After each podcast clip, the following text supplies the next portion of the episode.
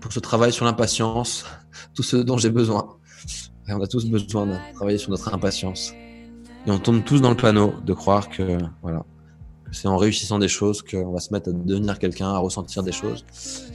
Mais c'est possible, mais c'est surtout en les, construisant ici et maintenant, par notre focus et notre concentration, qu'on se donne une chance bah, déjà d'être heureux ici et maintenant. Et on se donne aussi une chance d'attirer ces choses à nous parce qu'elles ne vibrent pas, certainement pas au rythme de la colère, au rythme de la peur, au rythme de l'impatience.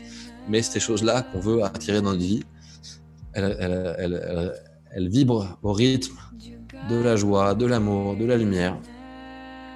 voilà, il faut aligner les fréquences vibratoires pour se donner une chance d'attirer à nous ce qui nous ressemble.